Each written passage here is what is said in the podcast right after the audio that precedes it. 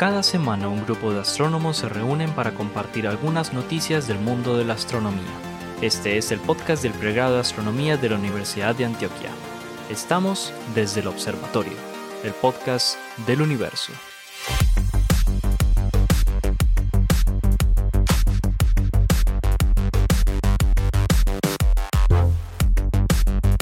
Bienvenidos a otro episodio de Desde el Observatorio, el podcast del universo. Este es un podcast que hacemos en la ciudad de Medellín, Colombia. Somos profesores del pregrado de astronomía de la Universidad de Antioquia en esa misma ciudad. Hoy está con nosotros el profesor Juan Carlos Muñoz, el profesor Germán Chaparro, el profesor Pablo Cuartas, el profesor Esteban Silva y quien les habla, el profesor Jorge Zuluaga. Muchachos, ¿cómo les amanece pues? Jorge, ¿cómo estás? Un poquitico lluvioso, pero bueno. Está un ha poquito llovido, lluvioso. ha llovido mucho por estos días. Obviamente, pues yo vivo en Envigado, al sur de Medellín, y esto es cielo roto. Sí, lo roto lo llamamos en Colombia. Ajá.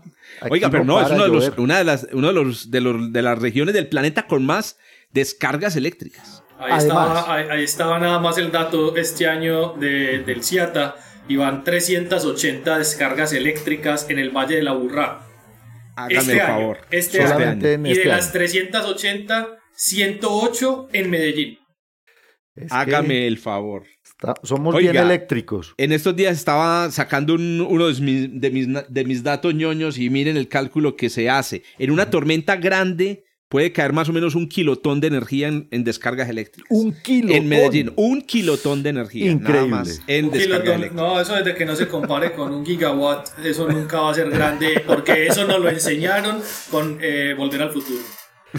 Con eso no viajamos en el tiempo, les aseguro. Gigawatt. Gigawatt.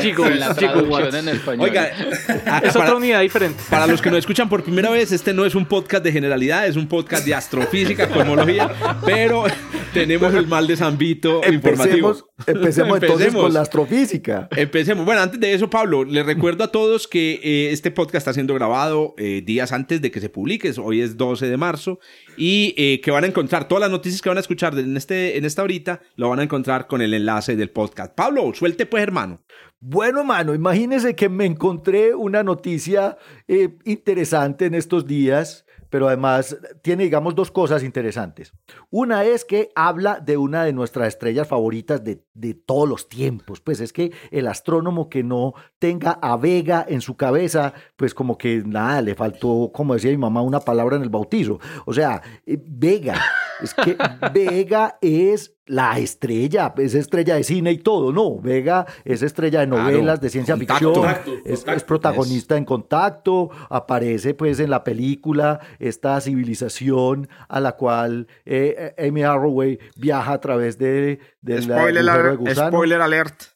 Spoiler, sí, ahí está. Hombre, ¿Cómo Los que no han visto, spoiler una película de hace 20 contacto, años, por pues. Dios?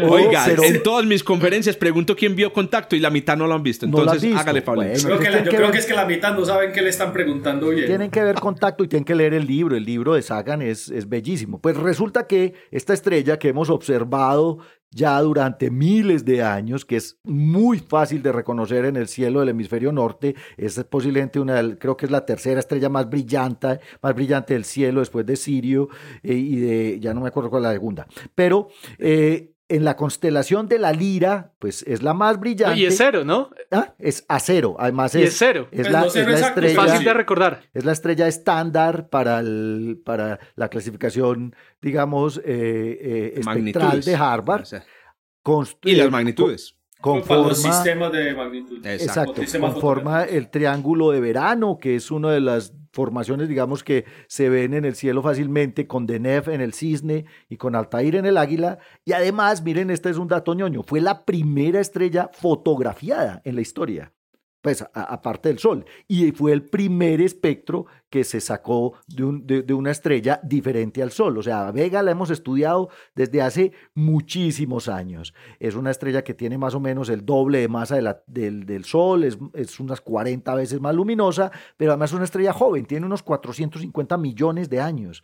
O sea que todos tenemos que ver con Vega. Pues Vega volvió a aparecer en las noticias en estos días a través de una publicación que se hizo en The Astronomical Journal, que además eh, propone sencillamente lo siguiente. Parece ser que entre los datos de velocidad radial de Vega hay un planeta pero cuando yo les digo parece ser, es porque la señal es tan débil, está por allá, digamos, tan perdida en medio de, otros datos que sacaron de la estrella, que ellos lo están proponiendo, pero es como si, venga, todavía no asegure nada, pero por eso en eh, la noticia se titula así, es un gigante susurrando en, en los alrededores de Vega. Lo interesante también de esta, de, este, de esta publicación, que en realidad lo que se publicó es el estudio de los últimos 10 años de espectros de Vega. Desde la, última década se sacaron unos 1524 espectros de Vega y un estudiante de pregrado, ojo muchachos, porque los estudiantes de pregrado tienen obviamente ya la capacidad de hacer este tipo de trabajos. Un estudiante de pregrado que se llama Spencer Hart del el Departamento de Astrofísica y Ciencias Planetarias de la Universidad de Colorado se sentó a analizar estos 1524 espectros de Vega y lo que encontró, obviamente buscando variaciones periódicas. Eh, lo que encontró, junto con su asesor de Harvard, que se llama Samuel Quinn, básicamente es que sí hallaron variaciones. hay una variación que es de unas 16 horas en estos datos de, de Vega, pero que ya habían sido observadas con anterioridad y a las que ya les habían dado, eh, digamos, explicación. Y tiene que ver con características en la fotosfera de la estrella. Recordemos que Vega rota muy rápido, tiene una rotación altísima del orden de horas eh, y esta rotación tan grande, pues digamos que ya se había notado en, en estudios anteriores. Pero lo interesante es que esta, esta, esta periodicidad, esta, digamos, variación de, unos, de unas 16 horas tiene que ver con características en la fotosfera de la estrella. O sea, no estábamos viendo ningún planeta, esas modulaciones se confirmaron también con el telescopio TESS, es que está buscando tránsitos pues planetarios por todas partes y se deben, y esto es una cosa curiosa que me pareció, se deben a zonas brillantes en la fotosfera, al, al, contrario de lo que mm, sucede con las manchas solares, digamos, típicas. Las manchas solares típicas son regiones en la fotosfera del Sol o de las estrellas que están un poco más frías y entonces se ven, digamos, por contraste, oscuras. Parece ser que estas, en vez de esto, son campos magnéticos muy intensos en la fotosfera de, Vega que produce zonas más brillantes que el resto de la fotosfera. Es una cosa que yo no había visto, pues, digamos, eh, eh, en ningún otro artículo. es una claro, son las playas, las fáculas. Las, fáculas. y las playas fotosféricas. Ah, vea,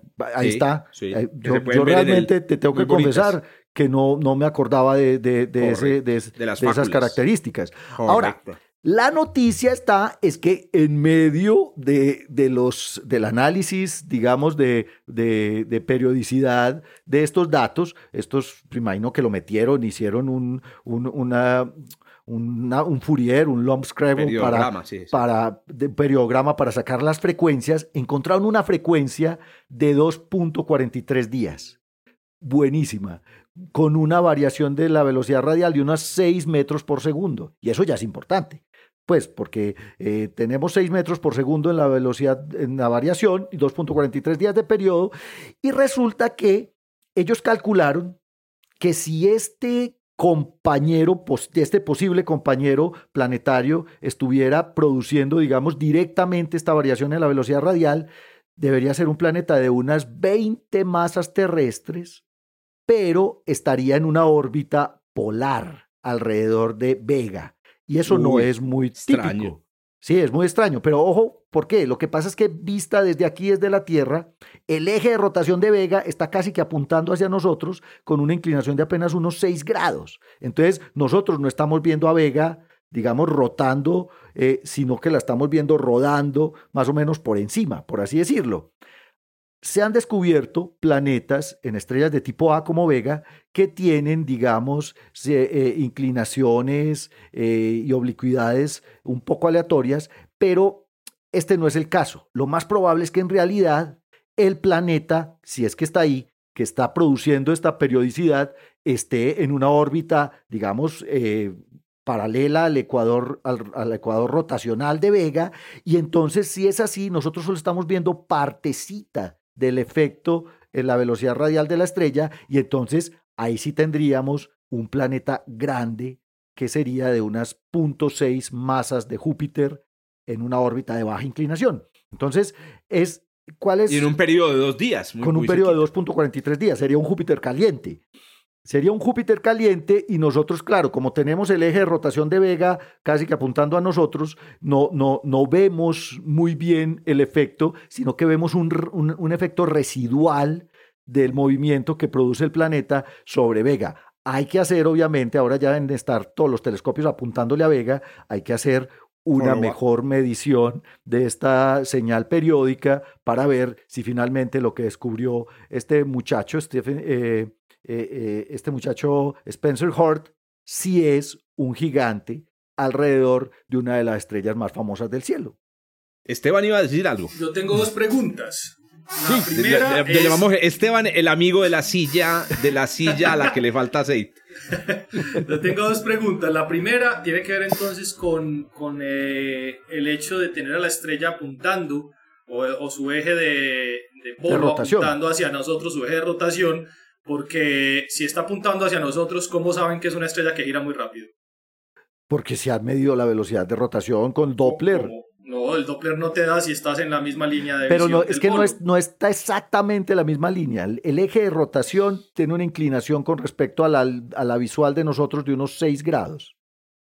Ah, bueno, hay, hay, hay, datos fotométricos y Doppler. Exacto. Hay datos fotométricos y Doppler y la combinación de los dos te, te, te, elimina la degeneración, ¿cierto? Pero el fotométrico para darte indicios de rotación, ¿cómo? Pues, pues si tienes una pequeña inclinación. Sí, a Vega se le midió la velocidad de rotación hace mucho tiempo. De hecho, es una de las estrellas más deformes también. Está muy achatada precisamente por la velocidad de rotación.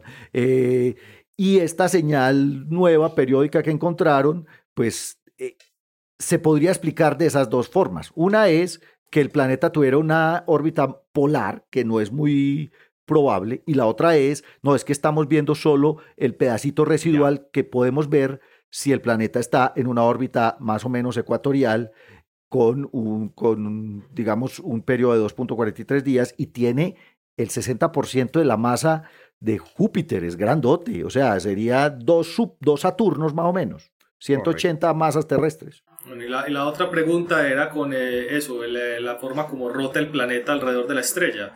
Eh, eso quiere decir que, si es, que si es polar, entonces está prácticamente, nosotros lo vemos pasar enfrente de la estrella y por eso es la eh, detección, correcto. no, pero, la, pregunta, la pregunta a la, que iba es, ¿cuáles serían los escenarios de formación de un sistema como ese? No, pues en realidad los planetas pueden terminar en órbitas muy inclinadas, con oblicuidades muy pronunciadas dependiendo de la interacción que tengan con otros objetos del, del, sistema planetario. En principio, todos se forman más o menos ordenados en un disco, pero después empiezan a interactuar entre ellos y muchas veces las interacciones incluso pueden expulsar planetas del sistema planetario. Entonces, eh, pero... para los suscriptores pueden recordar un episodio pasado en donde creo que fue Germán Chaparro, o, fue Germán, que nos habló de un sistema binario incluso muy separado, donde una estrella lejana puede producir las perturbaciones. Además, por ejemplo, perturbar si tuviera compañeras. Pero por eso, Teban, la primera, la primera opción que es de un planeta de 20 masas terrestres en una órbita polar no fue muy... Dijeron, no, no, eso, eso, no tiene... Muy probable. no es muy probable. Es más, probable, y entonces hay que seguir haciendo observaciones, es más probable que tengamos un gigante que no podemos ver porque no, no tiene tránsito. Claro, como, como la inclinación de la órbita es tan pronunciada con respecto a nosotros, nosotros no podemos verlo pasar frente a la estrella, entonces no tiene un tránsito y además la inclinación es, es, es muy alta, así que la medida de velocidad radial que estamos viendo es un, residuo, digamos, es, es apenas una componente chiquita que es la que correspondería a esos 6 grados de inclinación. ¿Oíste? Paulín, sí, y, todos, mm. y todos los que nos escuchan. Creo que a, Vega le han detectado un, un disco de, de, polvo alrededor con observación en infrarrojo. Sí, o sea que ahí, a eso pues también se le sumaría una cosa así, no sé, es decir, no me, no me cuadra la edad de Vega con, 450 con un disco millones. de polvo. Ah, Vega tiene 450 millones de años. Sí, 450 millones de años. súper joven. Ah, entonces sí me cuadra. me cuadra entonces un escenario de un planeta que ya... la flor de la vida. Sí. Pero 450 es De, pero, de escombros. Eh, disco de debris. Pero eso, eso, eso, créanlo, es raro. Las estrellas con discos eh, con más de 20 millones de años son... Esta es la primera que escucho. No, pero, ah, no, pero es que no si, es, un disco de escombros no es tan improbable. Es un disco de escombros con ya eh, con casi nada de gas. O sea, el gas ya sí ya se fue. Lo que hay es como un, como un cinturón de Kuiper, algo así. Sí. Es puro de ya, ya, es, ya es un y si hay un planeta gigante que migró, cuadra mucho mejor. Pucha. Exacto. o sea que ahí, ahí ¿Saben qué me gusta mucho? Que es mm. una estrella brillante. Ah, eso me gusta, porque cuando hay una estrella brillante uno sabe que hay fotones para torturar por montones. Permítanme hacer una comparación, pues porque 450 millones de años de hecho suena como un montón de tiempo, pero comparado con la, la, historia del Sol, es como comparar un niño de 5 años con una persona de 50. Sí, algo así.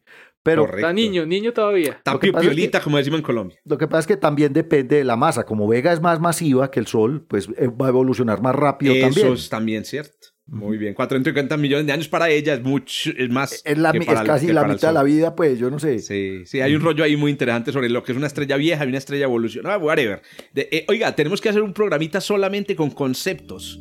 Alguien, cojamos un concepto de la astrofísica, Germán, explícanos este concepto difícil, ta, ta, ta.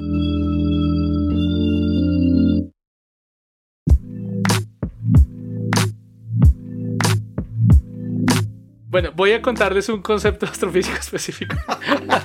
no, bueno, eh, de hecho traigo, traigo una, una, un artículo bien llamativo, pero no sé, no, no sé si ha tenido muchísimo impacto, tal vez, tal vez tenga más impacto entre, entre la comunidad porque es una noticia pues muy nueva, muy fresca sobre algo que ya se conoce desde los años 90 y es eh, una propuesta, o sea, lo que se conoce desde los años 90 es una propuesta de un astrofísico, bueno, más de un físico mexicano llamado Miguel Alcubierre, no sé si ya saben para dónde voy con esto. Sí, señor. ya, sobre la noticia. viajes más rápidos que la luz. No, no, vamos para el Enterprise, hermano. Vamos a ver cómo podemos superar el warp.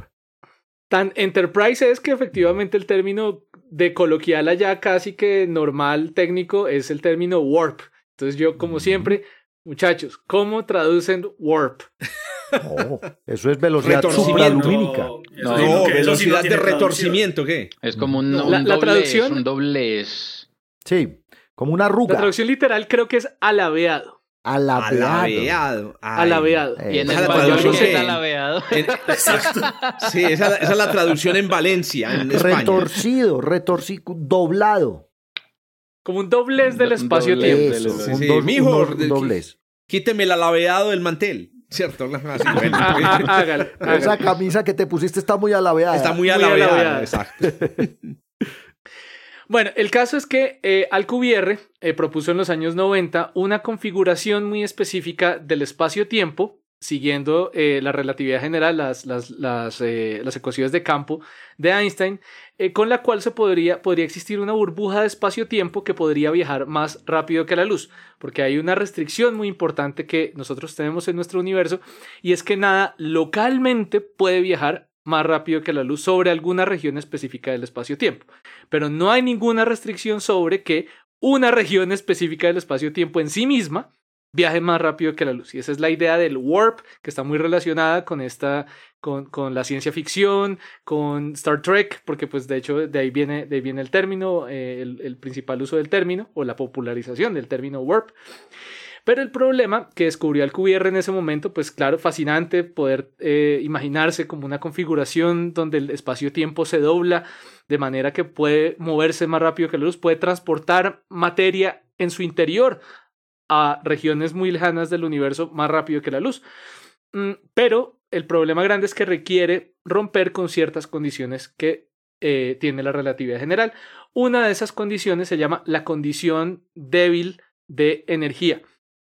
Y se refiere a que para poder montar, poder doblar, poder hacer esa, eh, eh, eh, ¿cómo fue que dijimos? Alabear el espacio-tiempo, como a mí se me dé la gana. Ese doblez del espacio, ese origami maravilloso que hay que hacer, se necesita aparentemente materia exótica, se necesita una densidad de energía negativa. Y eso requiere materia que no conocemos, que, que, no conocemos hasta ahora, o algunas configuraciones como por ejemplo lo, que, lo que se conoce como el efecto Casimir, que es un, un efecto muy microscópico, pero llevado a escalas muy macro. Entonces hasta ahora, digamos, no hay nada que por, eso se llama una condición débil, eh, en parte porque pues no está, e, es no tenemos razones para pensar que no se cumple, simplemente eh, hemos observado que no hay materia que, configuraciones de materia que tengan una densidad de energía negativa. ¿sí? En principio, según la relatividad general, todos los observadores deberían observar cualquier región del espacio-tiempo donde haya energía, debe observar una energía positiva. Entonces, hasta ahí quedó muy chévere y todo, hasta estos días que Eric Lenz, un investigador en la Universidad de Göttingen, publicó un artículo en la famosa Classical and Quantum Gravity, no una revista de astronomía, ¿no? una revista pues de, de, física, física teórica, eh, y él entonces comenzó a explorar eh, ideas que no se habían explorado antes sobre las posibilidades que ofrecía la, la, la configuración de la métrica eh, o la configuración métrica de Alcubierre. Entonces, lo que tenemos es una burbuja, warp, una burbuja del espacio-tiempo, que el, término técnico es un solitón, es una onda que preserva su forma a lo largo de su propagación, que propaga la forma de eh, su propia forma a través de, de, su propagación. Y él propone entonces unas configuraciones de la métrica, de, de, la energía también alrededor de la, digamos, de la configuración de energía necesaria para darle forma al espacio-tiempo, de manera que no se rompe la condición débil de energía. Él explora una posibilidad dentro de las ecuaciones que permite que la energía no tenga que ser negativa. Es decir, no requerimos, no requerimos materia exótica para poder tener un, eh, una burbuja warp. Claro, solamente tienes que concentrar toda la energía que sale de un jet astrofísico de un agujero negro de 10 mil millones de masas solares en un punto. Sí, sí. Solamente. Eh, sí, Jorge, Jorge le, pega, le pega el punto perfectamente. Porque el problema es que la energía que se necesita es muy alta. El cálculo que hace Eric Lenz no, no, lo, no, lo, no lo vi en, no lo vi en el artículo, creo que eso fue en la nota de prensa, el cálculo de servilleta que nos encanta a los, a los astrónomos, que, que puso es que para poder generar una burbuja warp, un solitón alrededor con una extensión de 100 metros, es decir, si nos vamos, vamos a montar una nave espacial de 100 metros y nos vamos a subir, necesitamos convertir en energía una cantidad de masa alrededor de las 100 masas de Júpiter. O sea, necesitamos 100 masas de ah, Júpiter, convertirlas en energía. para poder ir a velocidades relativistas. Pero no está eso, es con Recuerde que eso es 100 masas de Júpiter por la velocidad de la luz al cuadrado, que es un poquito grande. Pero en términos de masa, un agujero negro, pues, acreción de Bondi tiene eh, en un agujero negro en el centro de una galaxia, puede alcanzar esos niveles. Se come eso diario. Lo que quiere decir es que hay fenómenos astrofísicos que pueden hacer eso y no tiene que ser toda la energía del, agujero, del, del jet del agujero negro, pues. Ustedes han oído hablar de la escala de Kardashev. No, más allá. De Kardashev, que es la escala de la de, de qué tan avanzada es una civilización tecnológica, de acuerdo a cuánta energía puede extraer. Entonces hay una Kardashev 1 que extrae toda la energía de su planeta, Kardashev 2, la energía del Sol, Kardashev 3, toda la galaxia. Entonces estos serían eh, Warp Drive solo para, exacto, para entre 2 y 3, 2.5. Entre 2 y 3, correcto. Nosotros somos punto 7. Punto 7. Pero, pero bajaríamos, es que hagamos, hagamos cuentas porque es que queremos... No, parce, eso nos baja a punto dos, güey. No, eso nos van a bajar, nos van a bajar el podcast de, Spotify y seguimos hablando de, política. ¿Por qué queremos, por qué queremos eh, algo así? Porque normalmente estamos pensando que si queremos ir a la estrella más cercana, tenemos, eh, para usando cohetes normales, nos demoramos 50 mil años solo ida. ¿No? Eh, con esta propuesta, pues simplemente podríamos llegar en menos de una vida humana, vamos y volvemos, y, y todo, todo en orden. Sí, pues no, pues es que si somos super guapos, vamos explíquenle lo de vamos y volvemos en una vida humana, pero del que va en la nave. no, no, no.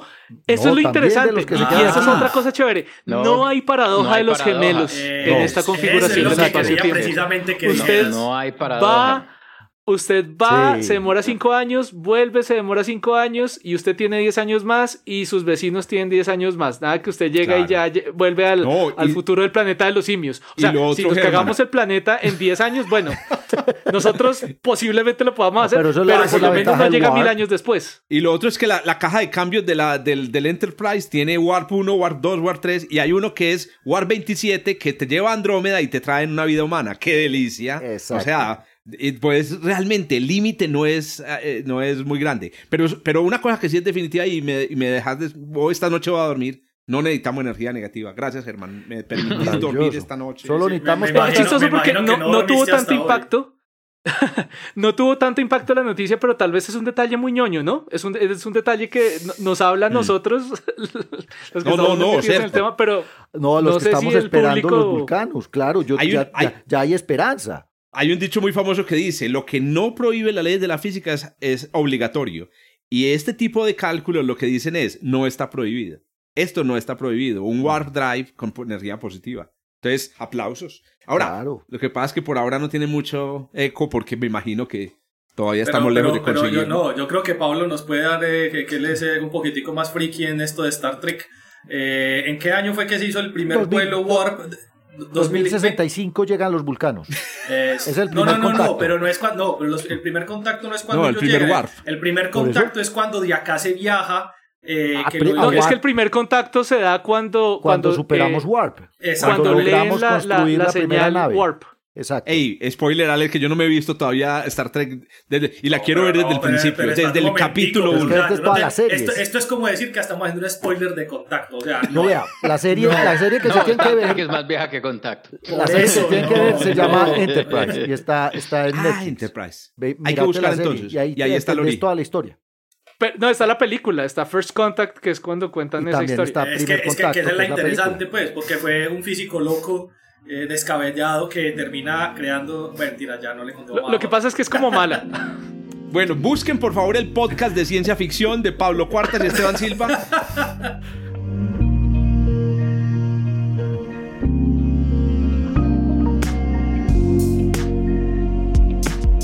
Este, este, este, esta noticia no es una noticia eh, reciente, eh, no es de este año ni del año pasado, sino del año antepasado. Pero a mí me pareció tan interesante que la quise traer. Nosotros hemos estudiado el comportamiento del Sol durante muchísimos, muchísimos años ya. Conocemos cómo es eh, el cambio en las manchas solares, en la rotación del Sol, aproximadamente desde el siglo XVII y hemos venido teniendo registro de él, etcétera, etcétera. Pero hay investigadores que para poder entender esa actividad solar quieren ir más allá. Y cuando dicen quieren ir más allá, es que se fueron hasta antes de Cristo. Y encontraron signos, evidencia de la actividad solar en el siglo 7 antes de Cristo. Entonces una pregunta, ¿y cómo hijuepuercas uno Homero registró eso? ¿Dónde está en el Antiguo Testamento? No, no, no, no, La Lía y la Odisea. No, no, porque eso sí fue verdad. Exacto, primero fue verdad, segundo, la Diada y la Odisea son todavía más recientes. Nos van a bajar el podcast. son todavía más recientes y la Biblia es todavía más reciente. Te está hablando 700 años para atrás de la no, Biblia. No, no, pero el, el, Viejo Testamento y la Idea de la Odisea tienen ahí 800 antes de Cristo. Estamos hablando del tiempo de Homero. Como del siglo VI. Y el tiempo de Abraham. La cosa es que eh, el, este investigador que se llama, bueno, eh, nada más voy a decir el apellido porque pues, pues es, un investigador de eh, Nippon, se llama Japonés. Isashi Ayakawa y su equipo de colaboradores se fueron y buscaron los registros escritos más antiguos a ver si encontraban evidencia escrita sobre auroras boreales. Encontraron que los babilonios y los asirios, los astrólogos de esa época, tenían registros del enrojecimiento del cielo escrito en la, en escritura cuneiforme y si ya esto era indicio de que habían auroras boreales, pues esta gente no se quedó tranquila solamente con esto que estaba escrito, sino que necesitaban una segunda prueba para poder entender qué era lo que estaba pasando y saber si era cierto. Pues muy bien, damas y caballeros, la encontraron. ¡Qué chimba! Y no solo la encontraron de una manera que es brutal, sino que es una de esas que nosotros conocemos y la utilizamos cotidianamente, y es la datación de carbono 14. Ah, excelente. Estos investigadores se fueron y buscaron en, en los anillos, en los registros de los anillos de los árboles, y encontraron que aproximadamente en las mismas fechas en las que son los registros cuneiformes, hay una variación significativa en la cantidad de carbono 14 que se guardó en los anillos. Las variaciones de carbono 14 significativas en la atmósfera de la Tierra solamente se pueden generar cuando hay unas grandes cantidades de energía o de partículas energéticas que llegan sobre la atmósfera y eso se da cuando hay unos vientos solares muy grandes que cambian esa composición que hay ahí. Eh, yo no sé si para todos es claro y de pronto Jorge un día de estos hará un dato, un dato ñoño sobre la datación de carbono 14 que ya, ya lo hice, ya lo hice. Que, es algo que todo el mundo es algo que todo el mundo escucha pero que poca gente sabe cómo funciona. Entonces, la variación del carbono 14 que se da en la atmósfera es afectada por objetos muy grandes, en este caso vientos solares muy energéticos, actividad solar muy fuerte, o porque se den cambios internos. Entonces, la datación de carbono 14, que es un fenómeno de mediados del siglo pasado, tuvo correcciones porque en algún momento pasamos por la revolución industrial, que es un fenómeno que afectó grandemente estos resultados. Pero lo que les estoy hablando es que los registros cuneiformes tienen 2700 años de ser escritos y no solamente escritos a manos por los babilonios y por los asirios, sino que además la naturaleza se, encargó de dejarnos el registro en los árboles para nosotros poder verificar que la actividad solar es una actividad que viene ocurriendo desde hace muchísimo tiempo, muchísimo más allá del que nosotros podemos tener registro eh, escrito. Esteban, ¿pero tenemos acceso a árboles así de viejos? Sí, claro, muchísimos. Y no solamente los que podrían estar vivos, sino todos los que están guardados ya en un montón de museos. No, y es que de hecho, de hecho el carbono 14 se empieza a, a, decaer radioactivamente cuando el árbol se muere. Entonces posiblemente estaban viendo era restos de árboles, o, pero, pero igual los olivos, los olivos que son árboles eh, muy famosos en el Medio Oriente, hay olivos que tienen 3.000 años de antigüedad y siguen ahí. Es, es son árboles que el man que estaba, estaba eh, pullando la tablilla de barro, estaba recostado en ese árbol, mirando la aurora eso. pero no el árbol dice, falta de, creatividad. el, árbol dice, creatividad. Sí, es verdad, sí es verdad. El árbol dice, sí, sí, yo lo vi. ¿Qué es eso?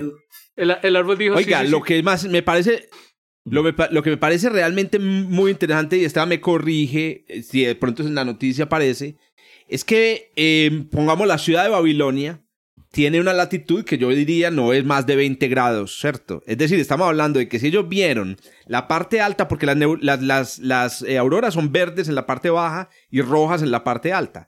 Igual, si ellos vieron la parte alta de las auroras es porque había auroras a 30 grados de latitud y eso implica un evento, digamos, de Carrington o un evento de alta de actividad. Exacto. No necesariamente hicieran un acercamiento a, eso y hacen el cálculo de cuál fue la traslación que tuvo el polo norte de la Tierra y dónde estaba en esa época.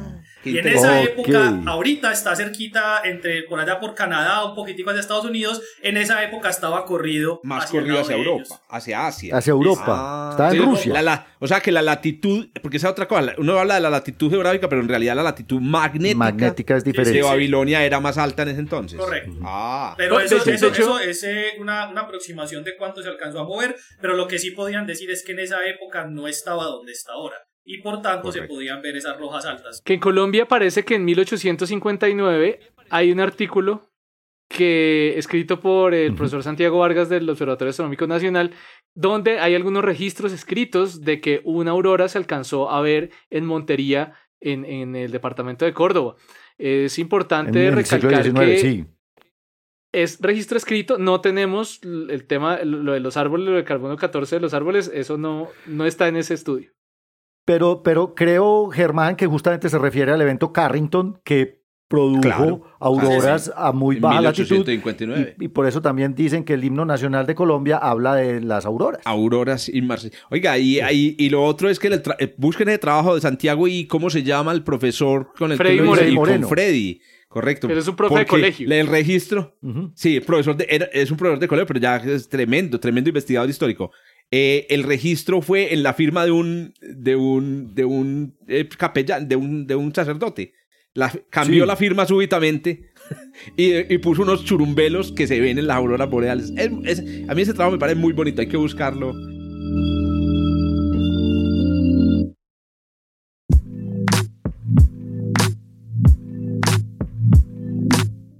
Excelente, don Esteban. Escuchemos entonces a Juan Carlos para que nos transporte ahora al universo. A ver, don Juan Carlos, ¿qué nos trajo ahora? Que estaba juiciosito, que estaba juiciosito.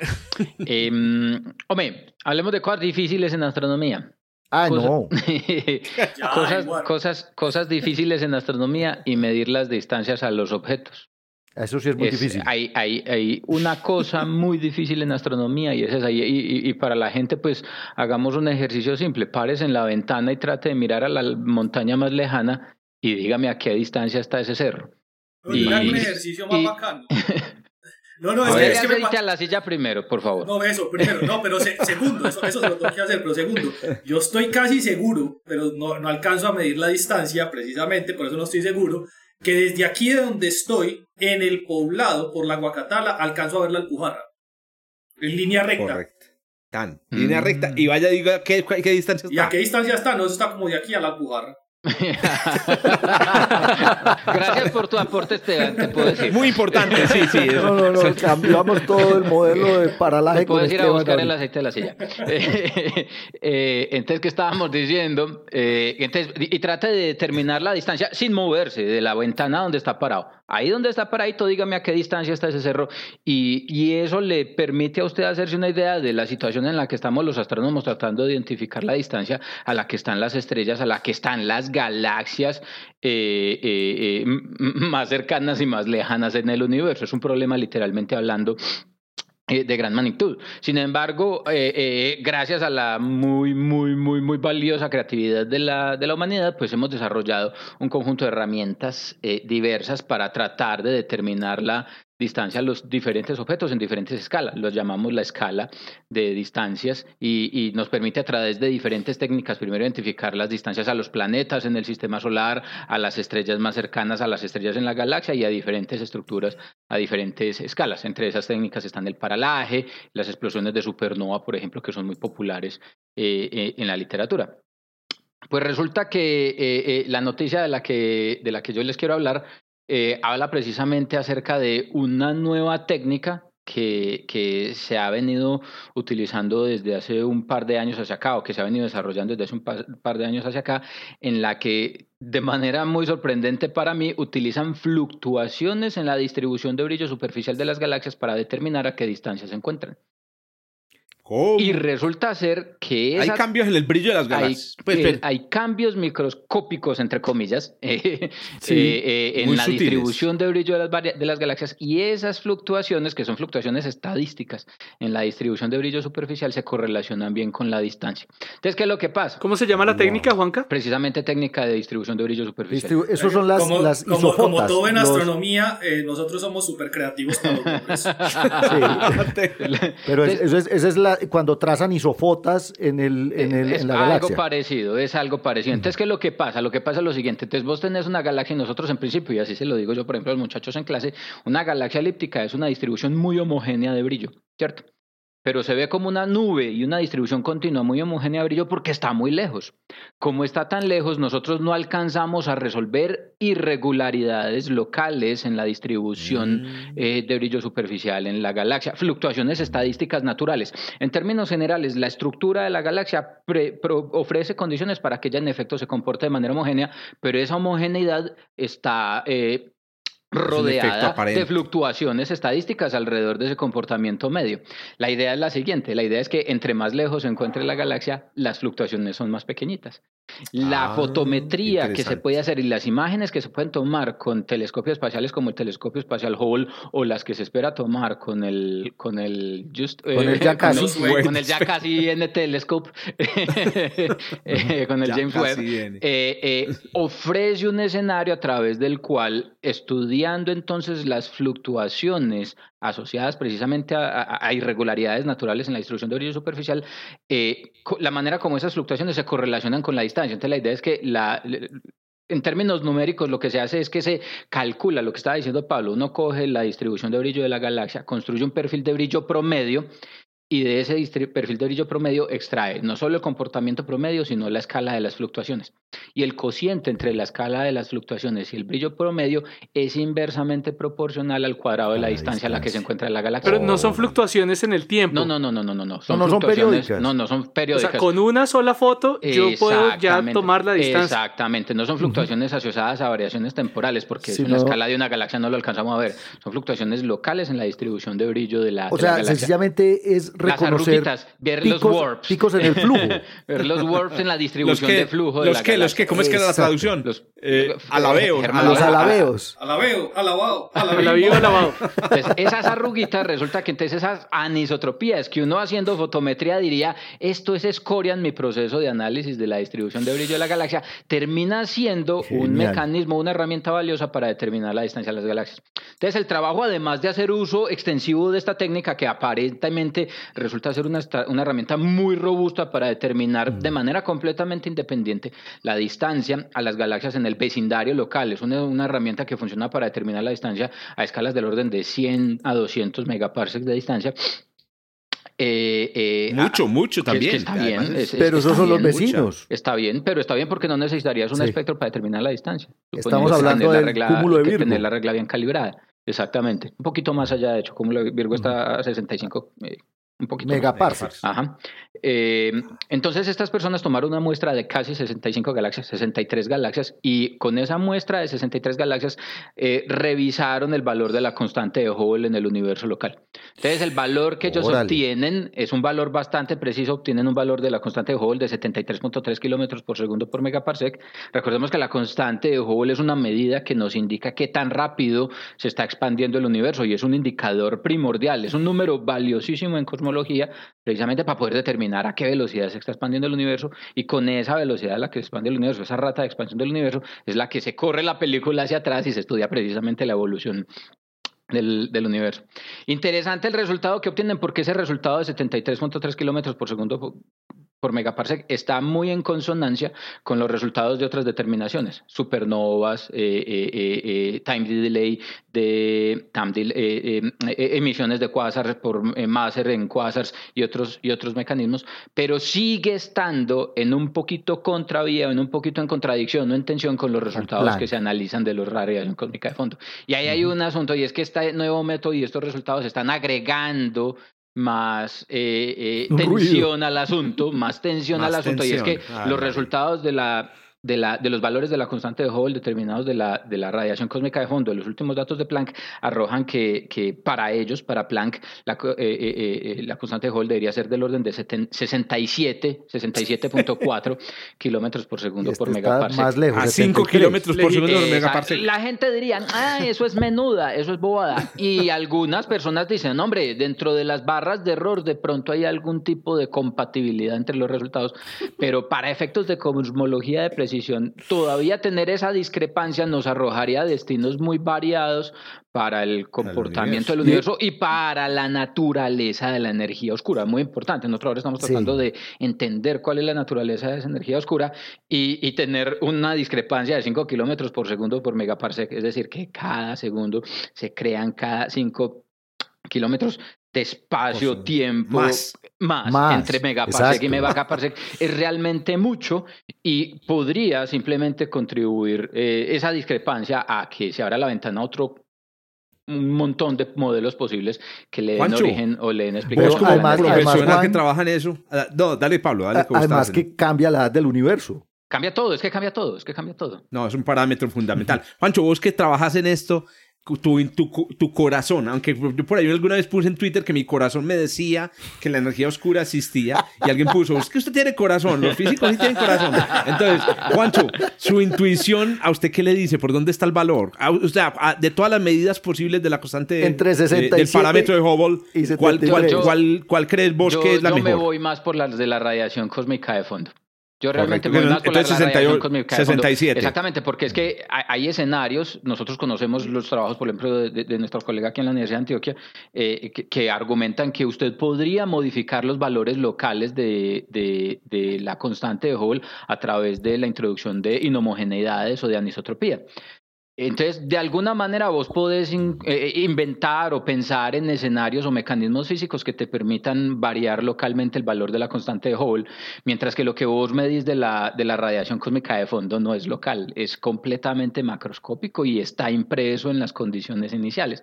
Entonces, realmente, para mí, si hay un valor eh, canónico de la, de la constante de Hubble debería ser ese que sale la radiación cósmica de fondo, porque muchos mecanismos físicos de ahí para atrás podrían, pues, de ahí, sí, después de la radiación cósmica de fondo, podrían en efecto eh, eh, jugar con la física del universo y modificar esa, esa observación que nosotros hacemos de ese valor de la constante localmente. Correcto. Ahí les dejo el dato. Todavía pero muy interesante, con o sea, la no, constante de Hubble. Seguimos con las ruguitas. Yo envidio, yo envidio a Juan. Y la técnica, ah, y la técnica es sorprendente. A mí, a mí me dejó, me dejó con la lengua afuera porque cuando yo la fui a ver, me senté literalmente hablando, me puse a mirar el artículo porque me llamó mucho la atención. Y aunque requiere un trabajo muy meticuloso, muy, muy, muy, muy preciso, hay, literalmente hablando que hacer fotometría de precisión. Y ahí es donde de nuevo las observaciones de los telescopios espaciales van a jugar un papel muy, muy, muy valioso y muy importante es, es, es una cosa súper sollada. Muy, muy me, me, me, preocupa un poquito la calibración. ¿A, ¿A, qué escala, a qué otro método está calibrado? Exactamente, de todas formas se tiene que hacer una calibración, uno tiene que tener un template para la distribución, para la magnitud eh, absoluta media de la distribución de brillo de la galaxia con la que está trabajando. Por calibración dicen ustedes que tengamos, tenemos que tener galaxias cuya distancia ha sido medido con otra y método. ya esas galaxias son galaxias del vecindario que se utilizan con variables, variables efeitas. Correcto. Pero ya saben, pues, y, así funciona la, escala, la, la escala de distancias extragalácticas. Vos medís el tamaño del sistema solar con el tránsito de un planeta, con el tamaño del sistema solar calibras paralaje, con paralaje calibras eh, cefeidas, con cefeidas, calibras Tully Fisher, con Tully Fisher y así se va, esa es la cosa. Un error hombre con hombre, mujer con mujer. hombre con hombre, mujer con mujer y así y, al mismo tiempo y al... algo así parecido.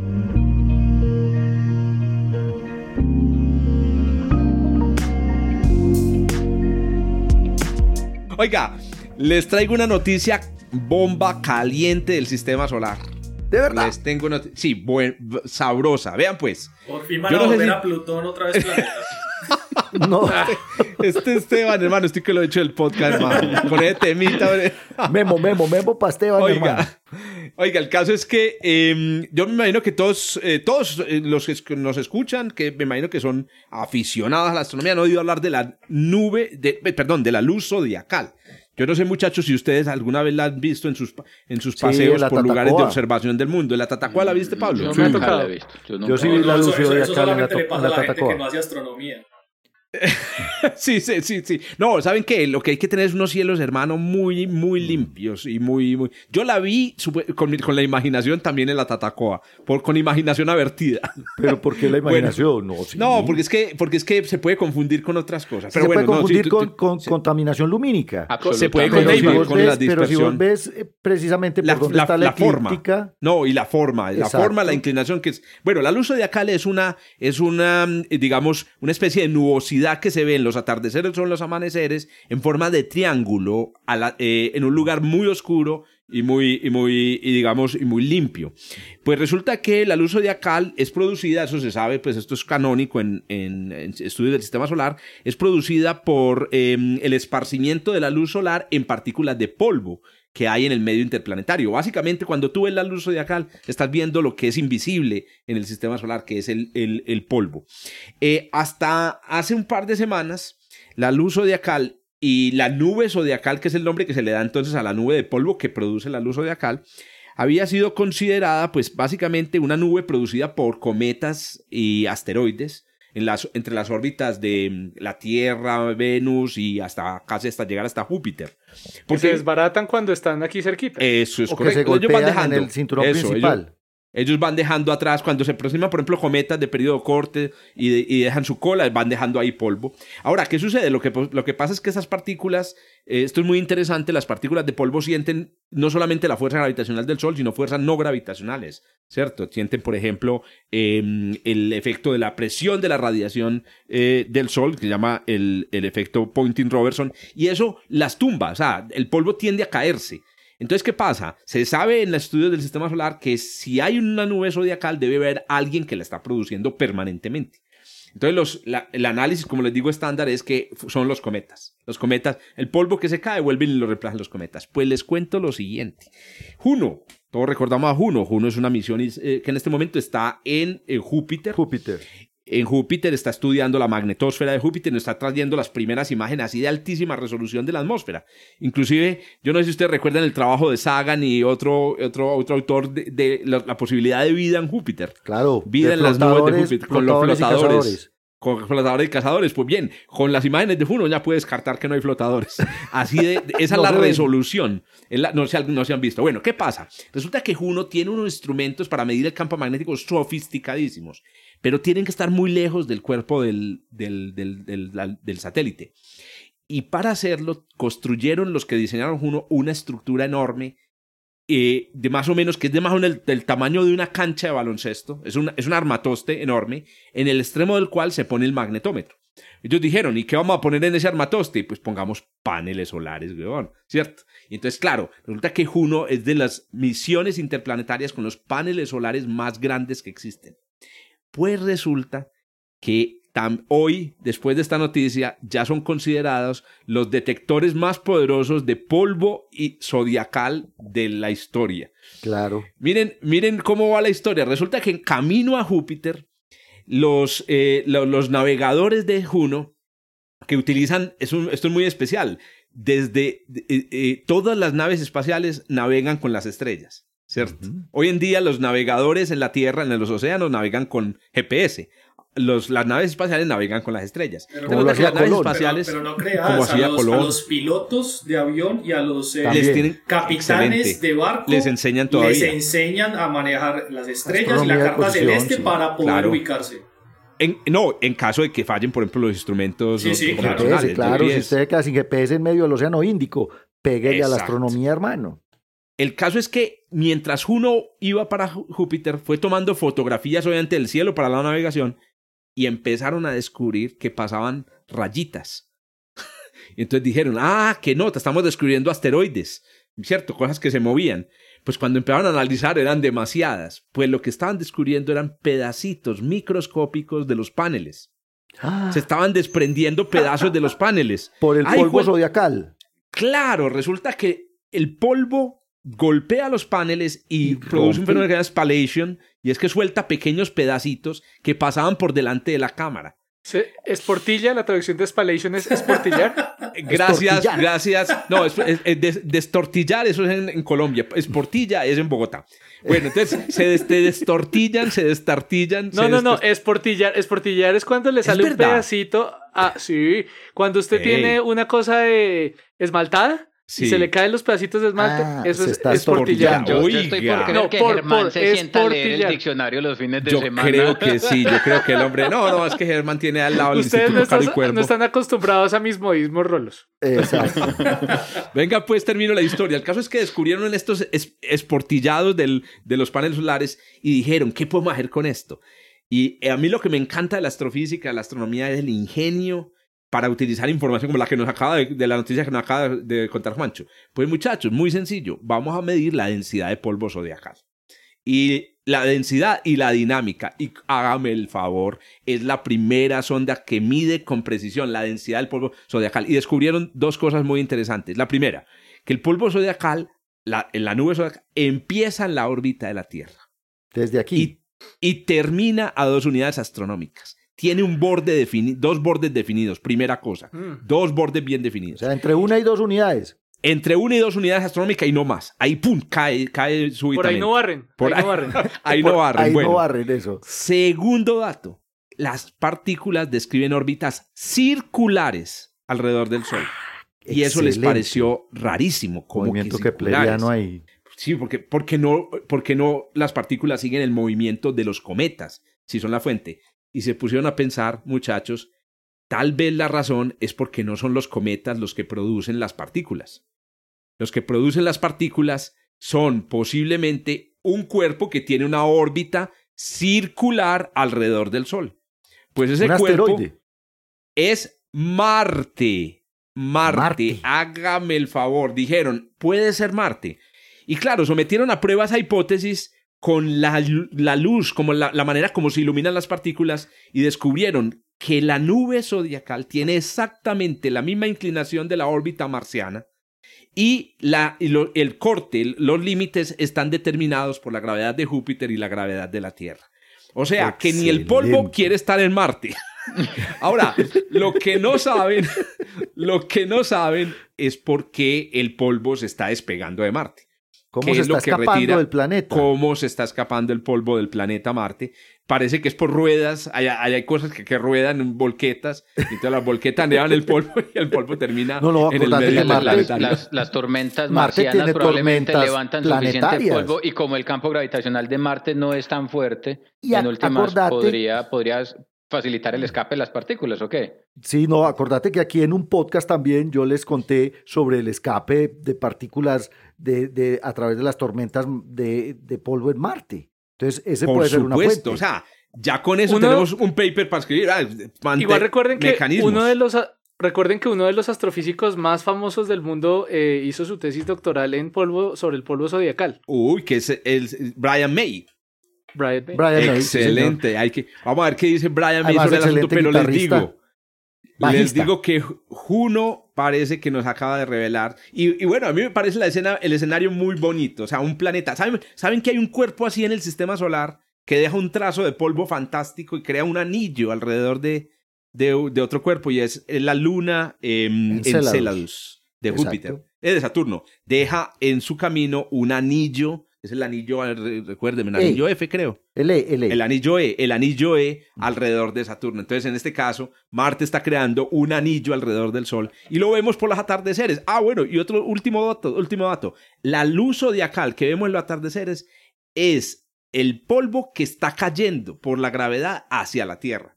Eso es lo que estamos viendo realmente. También lo determinaron estos modelos dinámicos en este paper. Esto lo hicieron en la universidad, bueno, el autor principal es la Universidad Técnica de Dinamarca, que me acordé de una serie maravillosa y con eso termino recomendándole una serie maravillosa en Netflix que se llama Rita, en danés. Qué belleza de idioma, qué hermosura. no la viste sin traductor. No, no, no, no, por supuesto, la con traductor. Aprendí a decir palabras. La, pregunta no es si la ves sin traductor o no, la pregunta es a qué hijo de madre horas te da para estar haciendo los ñoñazos estos de TikTok que estás viendo, además las series de Netflix. Series en danés. Ay, hombre, muchachos. Tres o sea, y que las que estaban en inglés ya las terminó. De tres y media se la recomiendo. mañana. Se la recomiendo, Rita. Rita, una serie danesa muy buena. Hay, hay, dos series danesas buenas en Netflix. Lo que me gusta es el idioma. Yo, no, pues seguramente Esteban, eh, Germán, que estudiaron en Holanda y, Juan Carlos, conocen los idiomas nórdicos, pero a mí me han parecido espectacular. No, los conocen, quiero decir que, o los escucharon en televisión. yo eh, daríamos cuenta de ello porque el danés y el, el, es muy distinto del holandés, varían bastante de los eh, que son más hacia el sur y con al sur quiero decir Alemania. no, sí, sí, ya es completamente distinto. es que los, los, vikingos eran, eran gente rara en Europa. Danesa, no, danesa. Lo que pasa es que el, el continente pues, siempre, se alarga, siempre se alarga hacia el norte. Bueno, cierro con eso entonces mi noticia y bueno, no sé muchachos, ¿tienen algo para agregar? Excelente, me, parece... me, dejó con la boca abierta esa noticia, sí, esa noticia un, origen muy bacano para el, para el, polvo zodiacal. Y además pasamos por todos lados, pasamos por Juno, pasamos por Júpiter, pasamos por Marte, o sea, esa vaina pasó, por la Tatacoa pasamos, estuvo buena. Estuvo buena la noticia, sí. yo, a mí siempre se me había, no sé, la información que tenía era que posiblemente colisiones internas de asteroides en el, en el cinturón principal podían producir esa, esa nube de polvo pero esto está genial, pues. Además, está muy bacana. Además, que Eso es un primer paper. por accidente. Sí, e, exacto. Esa es otra cosa. Y el ingenio para poder sacarla. No, es que esto es una. Vives en el paper, el paper está disponible gratis. Es, es, es, del, es del AGU, es del, es del Journal of Geophysical Research, pero curiosamente está libre. O sea, es de los, no está bajo un. No hay que pagar por él. No hay que pagar por él y es muy bonito. Es un paper elegante. Bueno, muchachos, entonces, si no es más, los esperamos en la próxima edición de Desde el Observatorio. Recuerden en los enlaces a las noticias, todos están en el enlace que ven aquí. Suscríbanse. O sea, si lo escuchó por primera vez, no, ya tiene que suscribirse, pues, es que tenemos que seguir. Y recomendárselo a 10 personas más. Eh, exacto, hagamos una pirámide. hagamos la pirámide astronómica del podcast. Bueno, los vemos entonces en el próximo episodio. Chao, chao. Gracias por escuchar desde el observatorio. Estamos en Spotify, Apple Podcasts, Google Podcasts y muchas más plataformas. Realizado por Jorge Zuluaga, Esteban Silva, Pablo Cuartas, Juan Carlos Muñoz y Germán Chaparro, profesores de astronomía del Instituto de Física de la Universidad de Antioquia. Con la producción y edición de quien les habla, soy Giraldo, pregrado de astronomía de la Universidad de Antioquia.